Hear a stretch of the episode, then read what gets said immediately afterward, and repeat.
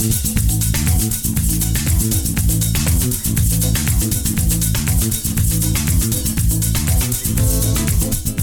es el podcast del Tri, espacio donde hablamos de la selección nacional mexicana, su pasado, presente, futuro y noticias sobre sus jugadores tanto en Liga MX como en Europa. En el episodio 1 analizaremos el proceso de Gerardo Martino desde enero 2019 hasta el pasado Mundial de Qatar 2022. Mi nombre es Aldo Maldonado, pueden seguirme en redes sociales como arroba aldo-maldonado. Y tengo el gusto, tengo el honor de saludar aquí a mi compañero, al buen Oscar Campos. ¿Cómo estás, Inge? ¿Qué tal, Mili? ¿Cómo estás? Un saludo a todos, pues estamos aquí muy gustosos de compartir este espacio con, Eh, contigo. Empezando año. Empezando, año, empezando proyecto. Muy felices, eh, es un año que, que promete mucho. Colocaste a Memo Ochoa en, en la liga italiana. Lo logramos. Vamos con el, con el joven Memo a Salerno. Todos con nuestro Salernitana de toda la vida. Así es. Y vamos por el sexto mundial de Memo. Caray. Pero bueno, de eso hablaremos ahorita. Eso Ya, ya estamos ya adelantándonos, estamos ¿no? Primero dime tus redes sociales, por ejemplo, si te quiero decir algo. Mi, mi Twitter es OCDA20 y ahí pueden eh, leer todo lo relacionado a, a- a lo que se irá desarrollando aquí en, el- en este podcast. ¿no? Mis comentarios, mis puntos muy particulares de vista. Si no están de acuerdo y te la quieren mentar, pues también. vale. madridismo. Tu madridismo también, porque te- hay que señalarte aquí que aquí el buen Oscar es del Madrid de toda la vida, yo soy de la Juventus, pero lo que nos une es la selección mexicana. Así es. Para bien o para mal, ¿no? Y saludo también al, al productor de este programa, Donald Flores, que también lo pueden seguir en redes sociales, Donald Flores 81, así lo encuentras en Twitter. Él sí les va a hablar de cosas interesantes de la vida, no, no de fútbol. Pero como bien decía Rigo Saki, el fútbol es lo más importante de lo menos importante. Así y es. estoy completamente de acuerdo con él, ¿no? Sí, por supuesto. no nos va a cambiar la No nos vida. va a cambiar la vida, no, pero sí nos la pueden mejorar un poquito. ¿no? No, qué satisfacción. Ve cómo está Argentina ahorita. Caray, qué envidia de la buena Eh, con, eh. con nuestros paisanos argentos. Bueno, y este podcast, Oscar, pues eh, vamos a tratar de abordar temas de la selección nacional y del presente, de todo lo que esté pasando con la selección a futuro, de lo que pasó también para tratar de entender nuestro contexto. Hay muchos aplaudidores que vamos a ser campeones del mundo, hay muchos reventadores que, vaya, critican hasta nuestras máximas figuras históricas que en otros países hasta los ponen en el Salón de la Fama, los veneran, y aquí en México, ¿cómo nos gusta reventarlos? Yo quisiera que encontráramos un, un punto medio y creo que para esto es para que la gente nos comente también lo que opinen y tratemos de analizar más a detalle lo que pasa con nuestra querida selección nacional mexicana. Eh, y el capítulo de hoy, pues vamos a empezar como debe ser, analizando y desmenuzando lo que fue el proceso de Gerardo Martino. ¿Qué opinas de nuestro buen Tata Gerardo Martino? Daniel Martino Capiglioni. Nada más. 60 nada más. años de edad, nuestro Tata. Y es campeón del mundo y se fue bien forrado por lo que campeón tengo. del mundo, el campeón es Lionel Scaloni. Bueno, Bueno, campeón del mundo de- su país. la plantilla, es el jugador 27 de la selección argentina. No, no, no, no, no. Yo no lo digo por ese sentido. Ah, lo digo porque es argentino y debe estar muy feliz por el campeonato. No veo a la golpe colgándose esa medalla. Eh, no la Volpe, veo, la no Volpe es más mexicano. Ese sí siento que es más ya más nuestro. Es el último entrenador extranjero que yo le acepté a la Federación Mexicana de Fútbol. Estabas feliz cuando llegó Erickson. Yo me acuerdo que decías que iba a revolucionar el fútbol mexicano, pero bueno. Erickson, ni siquiera a nivel de clubes logró algo relevante. No sé, no sé quién lo trajo, pero bueno. Ese es otro tema. Mira, más adelante. vamos Jorge a Vergara, fue Jorge Vergara, que en paz descanse. eh, acerca de qué se debe hacer para. Si realmente queremos un cambio, tenemos que hacer algo diferente a lo que estamos haciendo y lo que hemos hecho toda la vida. Llamémosle la vida, la era reciente del fútbol mexicano, del 1994 hacia acá. O si recuerdas el Mundial del 86. Yo no me acuerdo del Mundial 86, pero bueno, fue un momento importante para el fútbol mexicano. Llegamos al famoso quinto partido del que siempre nos quejamos, que no llegamos. En el 86 llegamos, lamentablemente vienen los cachirules del 90. ¿Quién, sabe si realmente fue un reflejo de, de una, de, de que se hizo algo bien o de la propia inercia de ser sede, así como la de Corea en el 2002? Y ojalá la del Corea, 2026. una Corea semifinalista y un México en cuartos de final que, bueno, el- desenlace lo conocemos. ¿no? Lo conocemos, pero sí creo, coincido que a, raíz de la llegada de Menotti del 93 para acá, luego con Mejía Barón, el, el Mundial, la, bueno, la Copa América también, eh, donde México es subcampeón, y el Mundial de Estados Unidos, todo eso como que es el inicio de una nueva era de fútbol mexicano, una era muy exitosa, para mí muy exitosa, y los- la respuesta está en que hoy en día extrañamos todo eso que tuvimos en su momento. Quedábamos por sentado llegar a octavos de final. Eh, eh, Estás aplaudiendo competir. demasiado, Milik. Estás demasiado. Un nivel, eh, si, lo, si lo observamos en una gráfica, recuerda que soy el Inge. Eh, para eso, para eso estudiaste en el poli, ¿no? Me Saludo a tu, a tu mandaste alma mater. Mi alma mater. Eh, observaríamos una gráfica lineal, sin subidas ni bajadas, considerando hasta dónde hemos llegado en cada uno de estos mundiales, de estos ocho mundiales. Es que ves el vaso medio lleno, medio vacío. De estar siempre en octavos de final, yo creo que es un logro para México. Y la prueba está que ahorita nos sentimos frustrados porque no estuvimos ahí. Sí, efectivamente. Y bien lo dijo el señor Camoranesi, ¿lo conoces? Ah, ¿cómo no? Mauro Germán, campeón del mundo, sí, sí, ¿no? claro. Eh, no podemos enfrascarnos en querer forzosamente el quinto partido cuando hay que ver más allá, hay que ver más allá. Bueno, Gerardo Martino nos iba a dar eso. ¿Qué pasó? ¿Quién Él, llegó, él llegó con unas tablas. A ver, dime, Bueno, dirigió, las tablas del señor Martino. dirigió al Barcelona, dirigió a la selección argentina, dirigió en un mundial a Paraguay donde le fue bien.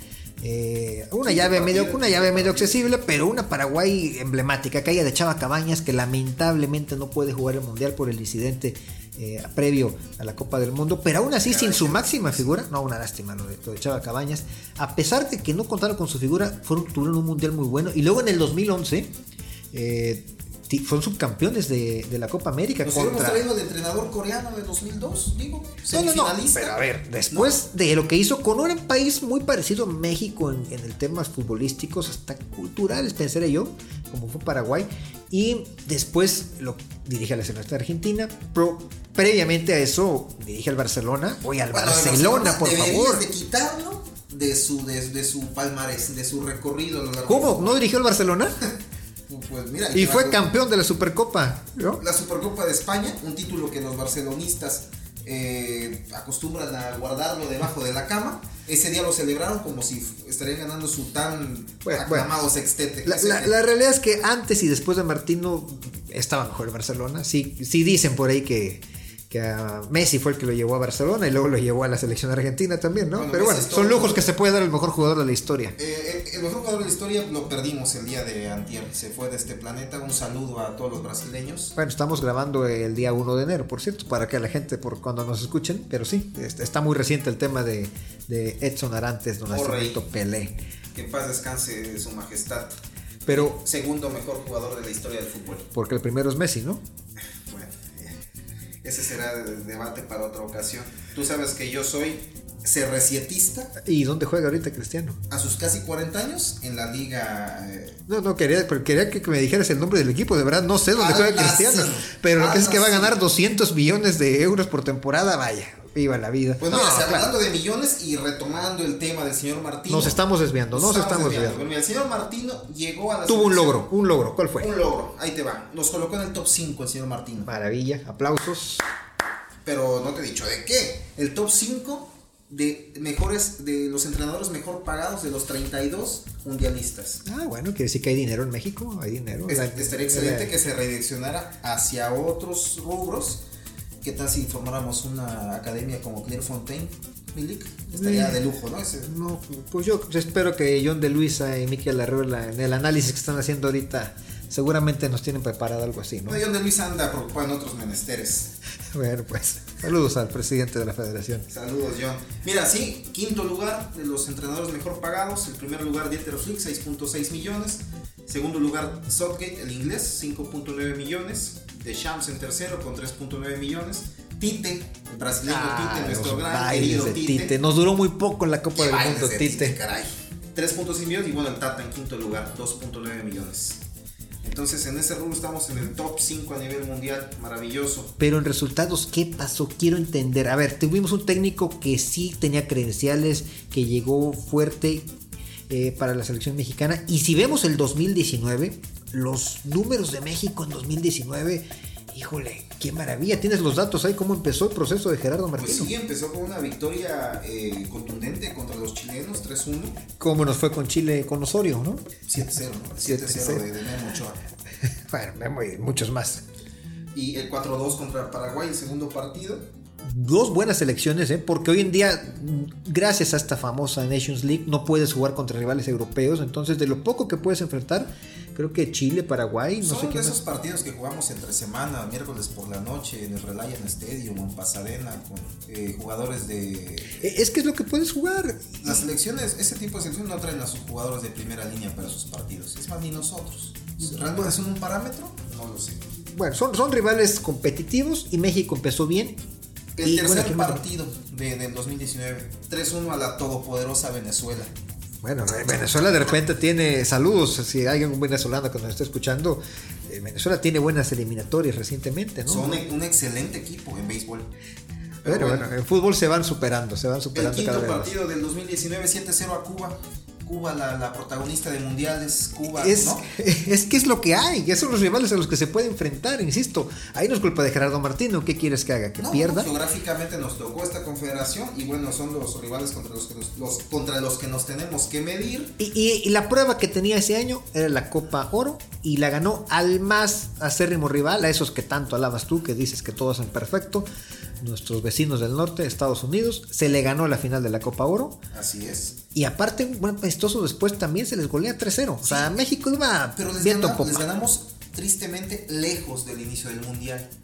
Entonces, ya cuando se acercaba la Copa del Mundo, y ahorita veremos resultados del 2021, las cosas cambiaron. Bueno, es que, híjole, 2019, qué belleza, ¿te acuerdas? Raúl Jiménez, qué momento. Luna una luna de miel con el Tata Martino. Nuestros jugadores individualmente, recuerdo, eh, a veces menospreciamos lo que hacen los mexicanos. Lo que hacía Raúl Jiménez en ese momento en Inglaterra, la liga más competitiva, la que tiene los mejores jugadores, eh, la rompía. Era, eh, estaba entre los mejores delanteros, nada más, no nada más por lo que anotaba, sino por lo que generaba con su equipo. Era asistidor también. Vivió un gran momento Raúl Jiménez. Sin duda, lo que estaba haciendo Raúl en el Wolverhampton nos tenía endiosados a todos, y no solo a los mexicanos, sino a propios extraños. Eh, eh, era ídolo eh, para, para Sonó para un par de equipos de primera línea a nivel, a nivel europeo. Un equipo que no era relevante como el Wolverhampton lo llevó a Europa League incluso. Y agrégale a lo que era Chucky Lozano, el Tecatito Corona.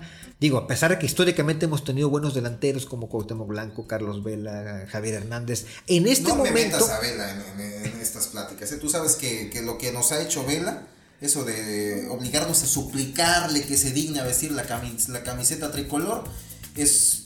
Pero no puedes negar el talento de Carlos Vela. Carlos Vela, el mejor, Carlos Vela técnicamente es el mejor, futbolista, quizás de la historia de México. Técnicamente sí, mentalmente. Bueno, a lo que yo iba es que eh, se vivía un gran momento de un tridente, que nunca antes habíamos tenido un tridente. Sí, sí, y ese tridente nos hacía soñar, nos hacía ilusionarnos, más lo que se estaba trabajando bien con esos famosos microciclos de Gerardo Martino y las convocatorias que hacía. Venía un tema muy, alentador futuro, pero viene el 2020, viene la pandemia, viene la lesión de Raúl después, bueno, nos pasó de todo en el 2020. Caray, esa maldita mañana, bueno, mañana en México, el cabezazo. Tristísimo. Pensamos que Raúl no iba a volver a jugar fútbol, que no, bueno. Bueno, no volvió digo, a reserva de todo el americanismo, el americanismo entero se me encima, pero, no volvió a jugar fútbol. Se, temía lo peor, se temía lo peor, ya que, que regresara a jugar y todo era algo destacable. Y hoy en día, pues jugó una Copa del Mundo, ya anotó otra vez en Inglaterra. Sí, eh, sí, sí, sí, ¿Estarás de acuerdo conmigo que, que el lugar de Raúl lo debe ocupar eh, Santiago Jiménez? ¿No? Mm, no creo, no creo que el lugar de Raúl. Raúl tendría que haber estado porque fue referente durante todo el proceso. No, hubiéramos llevado a Hugo Sánchez también, pero bueno, pero fue referente Hugo de ah, los 80, ah, hasta de los 90 si me apuras. en estos momentos... No, sí, tiene razón, tiene razón. En ese punto coincido parcialmente contigo. Fue parte del proceso. Quizá un referente. Se, van a enojar, se van a enojar los AME, pero quizá el que sobraba era Henry Martin. Henry Martin, efectivamente. No, no, no, no. Porque Funes Mori, bien o mal, era de los consentidos de Martino. Eh, Raúl Pero curiosamente, mira, si tú dejas fuera a un par de mexicanos, como fue Laines y Jiménez, por llevar a un argentino. Funes Mori es mexicano. permítame que te corrija. como todos nosotros. Su acta de nacimiento no dice lo contrario. Pero llevas a un argentino nacionalizado es porque lo vas a meter, es porque le ah, vas a dar eso minutos. Sí, eso sí, no entiendo. Solo 10 minutos y, fueron de consolación. No entiendo por qué ya no lo, lo alineó la mera Es que ya son decisiones que ya, ya nos vamos al 2022 donde se nos pierde por completo Martino. Ahorita vamos a llegar para allá, cosas que tampoco entiendo yo, ¿no? Pienso que el discurso de Martino se perdió en el camino se perdió en el 2021 esa trilogía de partidos contra Estados, contra Estados Madre Unidos. Mía. Nos dejó noqueados. Perdimos. y de ahí no recuperamos la confianza. Se, sumó, se sumaron las lesiones. Eh, bueno, la de Raúl venía de un poco más atrás. Se suma la de Tecate ya al final del. del, del, Eso fue ya en el 22. Así eh, bueno, es que ese 21 donde ya llegamos y nos, vaya, nos, nos va como en feria terrible año y donde obviamente se acabó la luna de miel que traíamos con Gerardo Martino. Pero le ganamos a Islandia 2-1. No, bueno, pues qué belleza. No, no.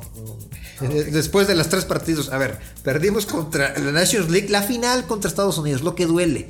Luego perdemos la final de la Copa Oro también contra Estados Unidos. Y después perdemos en la eliminatoria otra vez contra Estados Unidos. Es un año para enterrarlo. Éramos la burla otra vez del... ¿No crees tú que era el momento idóneo de buscar un rescatista. Digo, estamos acostumbrados y gustosos de recibir a rescatistas. Los hemos tenido a montón. Era el momento, de, era el momento del Piojo Herrera o del Vasco Aguirre otra vez. Vasco Aguirre, ¿no? Eh, pudo haber sido una opción. Eh, bueno, lo, menos, la realidad es que en la eliminatoria México no iba mal. México ganaba los partidos que tenía que ganar, nunca estuvo comprometida en la eliminatoria. Y ahí es donde voy también con el tema del, nivel tóxico el que ha estado la, prensa y los aficionados también. Tirando hasta donde no hay. México nunca estuvo en peligro de clasificar al Mundial. es, que es, que es, imposible no calificar si tenemos en el octagonal final a Panamá, Jamaica, El Salvador y Honduras. No, no, no. no. a ti se te está olvidando lo que pasó en 2001, se te está olvidando lo que pasó en 2009 lo que pasó en 2013. No, al 2014 no clasificamos por méritos propios, nos metió eh, Susi con el gol de Estados Unidos. No, ese gol lo festejamos más que el de Giovanni a Holanda.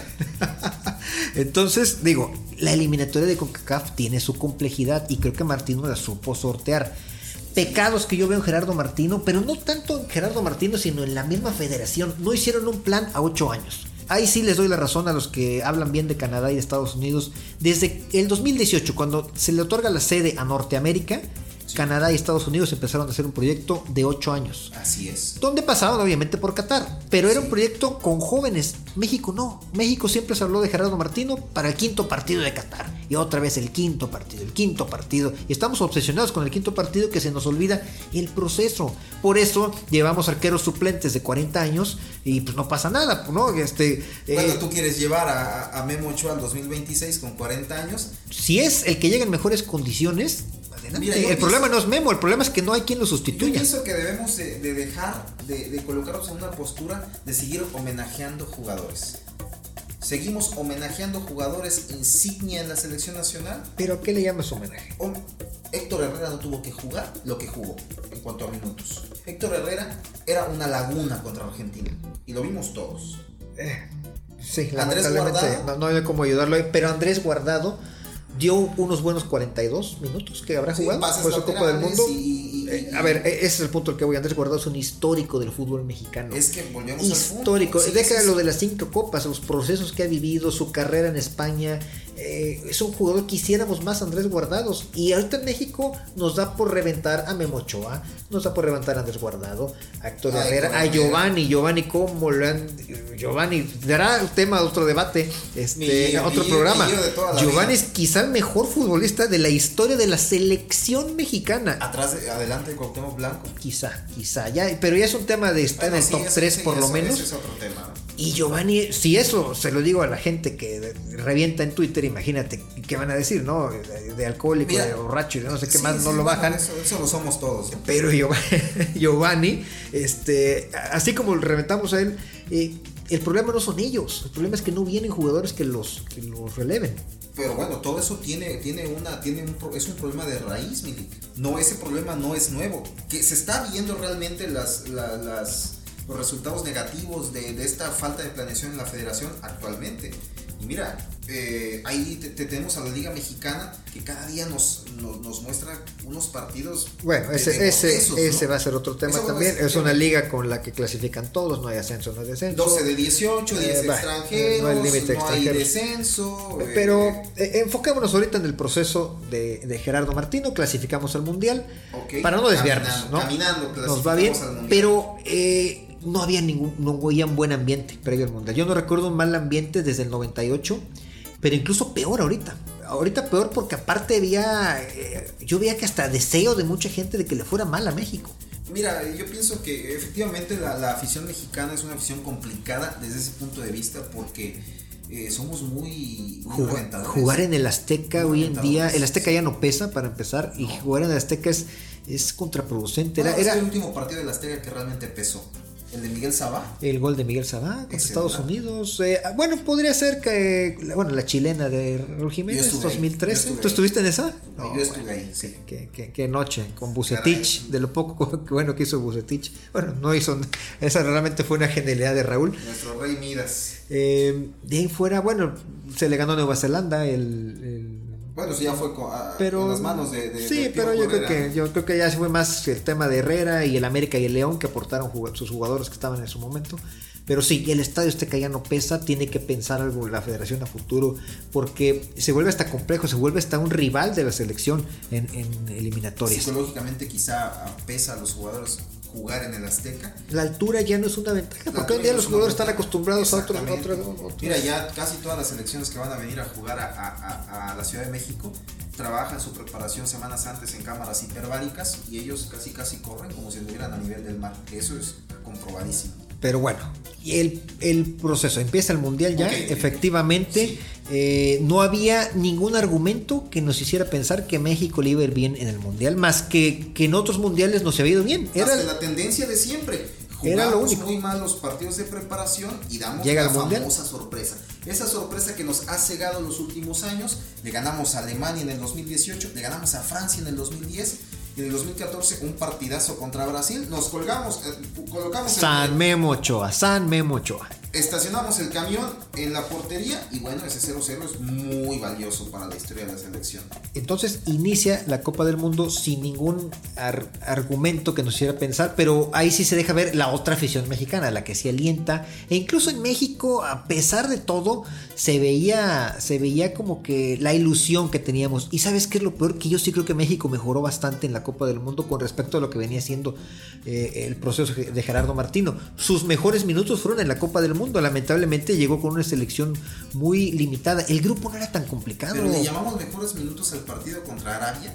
Porque contra Polonia. Eh, eh, mira, el partido contra Arabia, si no, eh, si no fuera lo que el, contexto en el que está, en el que México tenía que meter tantos goles, es uno de los mejores partidos que ha jugado México en la historia de las Copas del Mundo. Sí, sin duda, no esperábamos ese, el desarrollo del partido de esa manera. Eh, cuando, cuando vimos una Arabia completamente diferente contra Argentina. Bueno, Arabia, Arabia dio un gran partido contra Argentina. Pero mira, el partido contra Polonia era un partido ganable para cualquier selección mediana de la historia de México. No hablo de las mejores selecciones que puede ser la del 90. ¿Sabes cuántas jugadas fabricadas tuvimos al arco rival? Cero. Cero, por eso, una selección medianita de México le ganaba a esa Polonia. ¿Cómo cuál? La del 2018 la selección de Osorio le ganaba a, la, del 2014. Es más, si me apuras hasta la de Javier Aguirre de 2010, que ha sido de las peores, creo que también se le ganaba a, Polonia. No era un rival que nos espantara. Teníamos una sequía en la delantera. Eh, mira, a ver, México alinea a Ochoa, que era el mundial, no podemos decir nada. Memo Ochoa, su tercer Copa del Mundo, y aparte es figura atajando ese penal. Si no es por Memo, hubiéramos llegado eliminados al partido contra Arabia. Llega Gallardo, que en las Copas del Mundo se transforma Gallardo, no pasa nada con él. Gallardo no apostaba ni dos pesos. De hecho, yo soy eh, arteaguista. Ah, bueno, sí, sí, sí. Pero Gallardo en Copas del Mundo se transforma y ese es un gran acierto de Osorio. Osorio lo, lo, hizo. lo descubrió, lo pulió y, caray, los partidos de, Gallardo en la lateral izquierda, esos cierres, esas cosas. Es de lo mejor. Y por edad puede llegar todavía a 2026. ¿eh? llegaría de. Estoy diciendo, Nick, no llegaría de 31 años. ¿Te parece veterano? Acabas de ver el mundial que tuvo Pepe, no fue nada. Bueno, no vayamos a Portugal. Héctor Moreno, ¿cuántos años tiene? Y el mundial que dio, un mundial bastante aceptable. Entonces yo creo que Gallardo puede ser. los centrales fueron Moreno y Montes, creo que no había dudas. Eh, Araujo generaba muchas dudas. Bueno, eh, Montes, caray, lo de Montes más que relevante, ¿no? se ganó con ellos su, su, brinco al viejo continente. Qué bueno que ya está en, el español de Barcelona. Y la lateral derecho, donde seguramente no te gusta, pero creo que era lo mejor que podía hacer en ese momento, Jorge Sánchez. Kevin en cinco minutos hizo más que Jorge en todo el proceso de Tata. Y eso no lo digo yo, lo dicen nuestros amigos que viven en Barcelona. Ah, sí, el señor del Palacio y el señor Herrera. Lo, saludo para ellos. Eh, y bueno, la media, Edson Álvarez. Sí, sin duda el, mejor, el mejor que tenemos para esa posición. Lo mejor que tenemos junto con... Explícame por qué no jugó contra Argentina son cosas que no entiendo. Dime por qué no jugó Edson contra Argentina. Vamos para allá. vamos, vamos con calma, vamos con calma. Vamos con calma, que aquí. Luis Chávez, ¿qué tal? La Copa del Mundo. O sea, para mí la revelación. Lástima que muchos. El joven Luis Chávez, madre mía, tiene 26 años. 26, años. Ya, si no se fue ahorita a Europa, lamentablemente no se, va a ir. Y Héctor Herrera, estandarte de la selección en los últimos 10 años. Así es. Y si nos empecinamos en seguir eh, haciendo homenajes, pues nos lo podemos llevar al 2026. Pero es que no veo tanto como un homenaje. ¿Quién de la Liga MX? ¿Viste las lagunas que dejaba en la, mar- en, en la marcación contra Argentina? Digo, Sí, el gol de Messi. El partido contra Argentina El gol de fue- Messi re- fue una laguna gigantesca que aprovechó eh, Lionel para vacunar a Memo. Y bueno, la delantera. Alexis Vega, Henry Martin, Lozano. ¿Te gustó? Alexis Vega te gusta como la peor decepción de, de la selección. De, o sea, de quien, si hacemos la relación Cabe de señalar- lo que esperábamos contra lo que nos dio, Cabe señalar que Alexis Vega no iba a ser titular, era la posición de Tacatito Corona. Eh, creo que dio más de lo que yo me esperaba. Bueno, no sé, no, sé, yo realmente. de Sí, sí, sí. Y, ese, y, ese, y esa jugada que tuvo contra Polonia, caray, esa la mete y estuviéramos ahorita felices de haberle dado un buen partido a Francia. Digo, hasta ahí, ¿no? No, no, no, no pero pues es que sería el, el espejismo, ¿no? Pensaríamos que todo está de maravilla en Y México. no haríamos nada, ningún, ningún actor de la federación. Henry para- Martin era el delantero para ese partido. Eh, si jugó un América contra Mazatlán, sería idóneo, Henry. Yo creo que ese partido lo dio jugar Funes Mori. Sí, sin duda. Por sí. lo mismo que hablamos, no, si me apuras, era Santi Jiménez el delantero para ese Yo partido. soy, sa- yo soy jimenista a morir. No, claro, era Santi Jiménez el que debía. Ahí es donde no entiendo ya qué pasó con Martino. No, sí lo entiendes, y lo entendemos todos, y lo sabemos todos. ¿Qué pasó? Nos entregaron. Mm. Nos entregaron. Eres conspiracionista tú. No, no, no, soy evidencialista, porque las evidencias ahí están. no, no, no, no sé. No, no me atrevería a decir, aseverar algo así. Edson, Edson, cero minutos contra Argentina. Dime tú qué pasó. Los cambios que realizó. Mete al Piojo Alvarado y Vamos mete a ver. Antuna. Antuna y Alvarado sustituyeron a Vega y a Lozano, increíble. Pero vamos por partes. Los primeros 64, antes del gol de Messi, tú y yo estábamos chateando en el momento del partido, estábamos diciendo, México lo está haciendo bien, está haciendo lo que puede ser, lo que debe hacer. Eh, eh, y vaya, estuvimos a una genialidad que te hace Messi, bueno, Messi te hace una genialidad a cualquier potencia del mundo, pues a nosotros también nos los iba a hacer. Lamentablemente cuando juegas así, cuando juegas así, estás expuesto a que Héctor Herrera salga caminando tantito y te hagan lo que te hicieron, ¿no?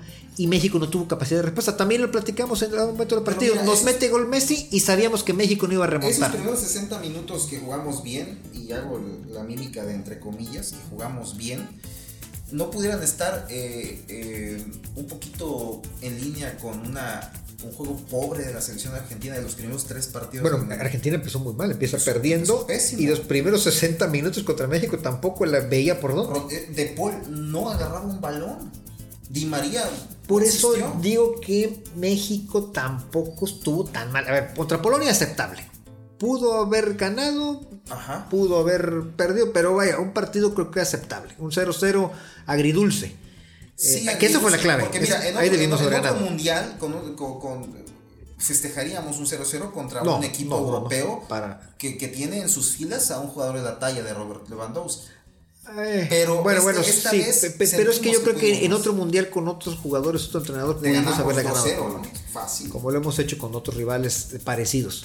Eh, contra Argentina se juegan buenos 60 minutos y contra Arabia se juega un partidazo. Entonces, México es- estamos perdidos por 30 minutos de mala exhibición contra Argentina. Contra Argentina, la campeona del mundo. O sea, Ah. digo, también hay que poner las cosas en contexto. ¿no? Entonces estás aplaudiendo y No. estás un poquito rescatando al, al, al- al inframundo donde nos dejó el Tata Martino. Porque No. nos dejó noqueados en el inframundo Yo- con esa no calificación. a Yo creo que Gerardo Martino se termina equivocando mucho, pero vuelvo al punto de la federación.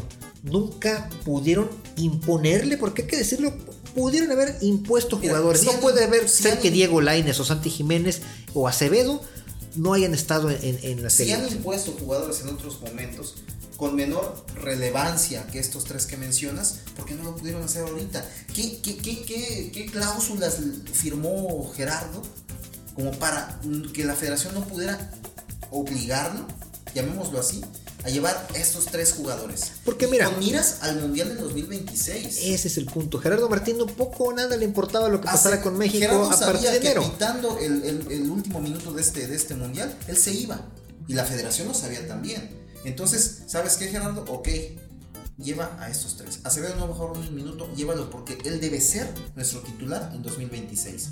Jiménez debe ser nuestro titular en 2026. Y Laines, caray, vamos a, mandarle un brujo de Catemaco a Laines para que despierte, caray. triste lo de Diego, porque en condiciones, es de lo mejor que tiene México hoy en día, pero lamentablemente por una cosa o por otra no termina de dar el estirón ni en Europa ni en selección mexicana.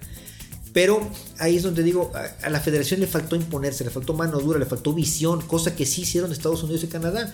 Pasó lo que pasó con Canadá en este mundial, les fue como en feria. un espejismo, qué, bien jugaban y tuvieron cero puntos. Pero no les preocupa porque ellos están pensando en 2026. Estados Unidos, digo, para hacer la prueba y llegar a octavos de final, pues no está nada mal, ¿no? O sea, creo que tuvieron una Copa del Mundo aceptable. quisiéramos eso. Y la edad que tienen los jugadores, México con el la promedio de edad que tenía, bueno, ahora ¿qué vamos a hacer? Ya no van a estar Héctor Moreno, ya no va a estar Héctor Herrera. Memo Ochoa va a estar, pero quién sabe las condiciones en las que esté. Y no llevaste, no te preocupaste por llevar a un Acevedo, a un David Ochoa, a un, este, no sé, unos jóvenes, los suplentes de Ochoa eran mayores que él. Eso es increíble, es increíble. Eh, y un jugador que vivía el momento que vivía Santi Jiménez no se pudo haber quedado fuera. Eso, eso no, eso, es de los grandes pecados de Gerardo Martino. Quizá no hubiera cambiado la historia de este mundial. Un puñetazo en, la cara a toda la, afición mexicana dejar fuera a Santiago. El momento que está viviendo en Europa, goles en la Europa League, goles en la Eredivisie.